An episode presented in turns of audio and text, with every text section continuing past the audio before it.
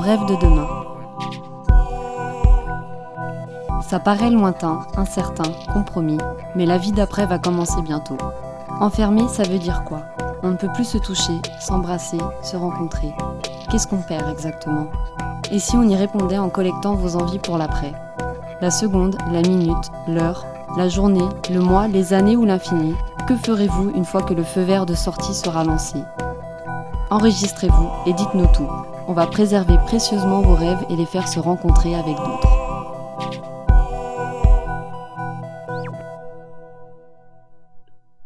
Nos rêves de lutte.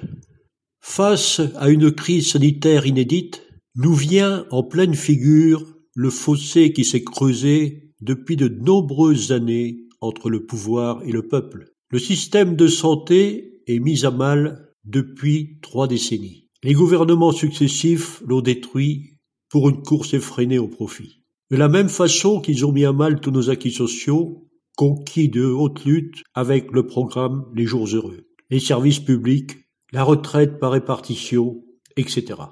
Aujourd'hui, la crise sanitaire nous met face à une réalité. Soit l'on va dans le mur, soit on change radicalement nos façons de consommer, de penser à nos besoins réels et aux choses essentielles, soit à continuer à détruire notre planète, notre façon de vivre ensemble de façon solidaire, ou bien d'aller dans un monde de chacun pour soi.